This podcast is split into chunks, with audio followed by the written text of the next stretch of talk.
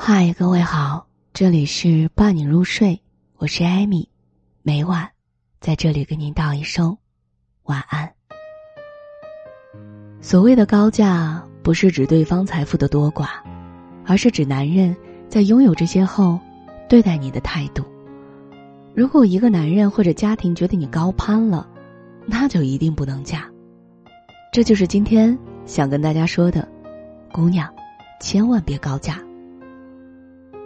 多年前，我曾陪着一位学姐去相亲，学姐比我大几岁，当时她已经二十八岁了，对某些地方而言，这个年纪已经算大龄未婚了，所以她的家人很着急，包括她自己，也挺着急的。我一共陪她去了两次，第一次见的男人年龄二十九，按现在的说法叫做经济适用男，条件不是很突出，但也不差，人比较老实木讷。估计，这也是他一直没有结婚的原因之一吧。另一次相亲就比较精彩了，对方条件很好，家里开着公司，虽然规模不大，但多年积累下来，家境很是殷实。据这个男人自己介绍，家里铺子有好几个，一年租金就要几十万，房子有五六套。他本人三十二岁，在家里的公司上班令我不爽的是，这个男人从头到尾都有一种居高临下的感觉，话里话外表示，男人三十多岁没有关系，女人一过二十五就很艰难了，而且他家庭条件很好，其实一点都不着急，很多女人都倒过来追他，芸芸众生的。哎，起初我忍耐着，毕竟我是陪学姐过来相亲的，她的感受才最重要。至于我嘛，饭局一散，各奔东西，再无瓜葛。可是见无人反驳他，他就更加来劲儿了，大谈现在的女人都很物质，只要男方有房有车，大把的都往上扑。他相亲遇到过好几次了，嗯，我承认，他说的倒未必完全不对，但听着就是让人想抽他，尤其是他那沾沾自喜的样子，让我觉得要是不给他点颜色看看，我会很郁闷的。彼时我才二十多岁，也是年轻气盛。当下就问他是否打算把家里的公司和房子铺子都与老婆共享，他一脸鄙视加惊讶的看着我，一副说：“哎，看看看看，我就说女人物质嘛，你比其他人还含还不含蓄，居然就这么问出来了。幸亏和我相亲的不是你，不然我绝对看不上你。就这种表情。”我飞快的说：“不好意思，我对你的家的财产没有兴趣，我只是好奇一问而已。”这男人按耐的说：“你觉得一个女人什么都没有付出，就要求分享男人的这个家里的财产，你觉得合适吗？万一他别有居心呢？”我点点头说：“嗯，不合适。什么都不付出就要求分享男人的一切，我也鄙视这样的人。”他松了口气说：“就是，女人这么想才对。”我冷笑一声。既然男人婚前的一切都不打算和女人分享，那其实你婚前有什么和女人无关啊？反正他也享受不到，那彼此都是平等的。男人凭什么有莫名其妙的优越感啊？他辩不过我，我们不欢而散。但事情的发展并不受我控制。学姐的父母觉得自己女儿已经老大不小了，能找到一个条件这么好的男人不容易。男方的父母觉得学姐是名牌大学毕业的。长相舒服清秀，性格脾气也温顺，家里条件没有自家好，但也没有什么拖累，加上抱孙心切，所以一直促成。我问学姐的感受，她说：“再不嫁就三十了，也怕以后遇不到更好的，而且不想让父母一直操心。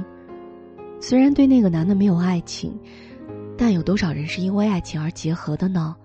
她想着，还是嫁了吧。”我劝他三思：如果一个男人自己觉得自己什么条件都很好，一副你高攀了的样子，他在婚姻里是不会尊重你的。如果你的老公都不能平等的对待你，你的公婆善待你的可能性也不高的。哪怕他们真的对你很好，可你又不是嫁给公婆啊。半年后，学姐还是嫁了过去。据说学姐的父母特别满意。对着女婿，一张脸都笑成了花儿，全心全意的对女婿好，希望小两口幸福美满。但结婚后，学姐并不幸福，老公根本不尊重她。她的工作只要她不喜欢，学姐就得辞职；学姐的朋友只要她不喜欢，学姐也不能继续来往。总之，她的一切都是老公说了算。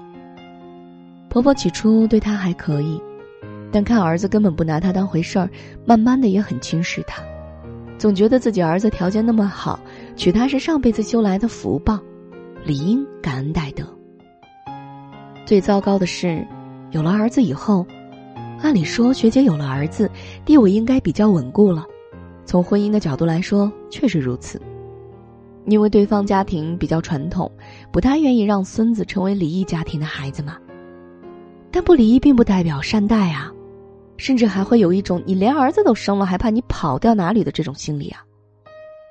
儿子渐渐长大之后，看到奶奶和爸爸的态度，对妈妈也没有相应的尊重，经常对妈妈出言不逊，完全是一副少爷对待仆人的样子。昨天，看到一篇文章。讲的是那些名门望族的女孩下嫁之后，大多都被辜负了。学姐发消息给我说，下嫁的女孩没有好下场。其实高攀的人，又好得了多少呢？我后悔没有听你的话，让自己过得如此的憋屈。学姐的事儿，让我想起了一位明星，秦格格王艳。以前看《还珠格格》的时候，我最喜欢的就是秦格格了，温婉。大方善良，她的长相也很符合我的审美啊。她演的那几部戏都挺不错的。养儿优则嫁豪门，是娱乐圈常见的做法。王燕儿因秦格格一角儿而嫁入豪门，然后息影，当时挺为她可惜的。后来，经常在新闻上看到她的消息，有人说她婆婆是满清贵族，她要给婆婆洗脚。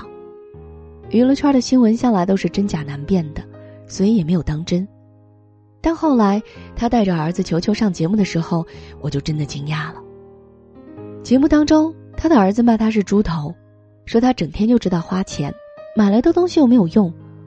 当主持人问他：“你妈妈打你吗？”他非常得意的说：“我会打他。”这些年关于王燕儿不会教育孩子的文章遍地都是，但我认为，除了他不会教育孩子。应该还有另一种原因，家庭成员不够尊重她，以致孩子都看不起妈妈，甚至打她。否则，一个被老公尊重爱护的女人，哪怕她自己不作为，老公也绝对不会允许儿子这样对待老婆的吧。如今，又被爆出王燕老公欠赌债六千九百万，王燕复出的新闻。虽然不知道真相如何，但王燕的豪门生活不太幸福，应该是没错的了。可能有人说，起码他这几年已经很享受了，但其实他凭借自身的打拼，过上豪门生活也没有问题。总体来说，他的豪门一嫁，得不偿失。其实高攀比下嫁的难度还大。如果你自身能力不是过硬，情商智商不是超高，你未必能 hold 得住你的夫家呀。女人选老公最大的误区就是过分注重对方的物质条件。当然啊，咱们不是说房子、车子、金钱不重要，我没有那么的不切实际，而是很多人忽略了最本质的东西，那就是他的一切和你共享吗？对很多有钱男人或者有钱家庭而言，他们根本不会让女人共享自己的公司、股份、房子、财产，但女人却要为这部分附加物质付出代价，为这些根本不属于自己的东西而低人一等。委曲求全，甚至因为他的事业比你成功，财富比你多，连选择是否工作、选择生几个孩子，都要听他或者他家里人的。我想，高价的唯一价值，就是别人看到你，就会觉得你嫁的挺好的吧。但婚姻最重要的不是别人的眼光，而是自己的真实感受。为了别人虚无的羡慕而赔上自己的幸福。一点儿也不值得。当然，并不是说高价一定不行，比如黎姿，她嫁入豪门之后，日子过得非常舒服。所以，所谓的高价，不是指对方财富多寡，而是指男人在拥有这些后，对待你的态度。如果一个男人，他认为他的家庭你是高攀了，那你就一定不能嫁。要知道，一个认为你高攀的男人，哪怕他富可敌国、呼风唤雨，也不会把自己的一切和你共享的。而会和你共享的男人，根本不会认为你高攀。女人在婚姻上，最好的状态就是不将就，不攀附。这里是伴你入睡，我是艾米，每晚在这里给您道一声晚安。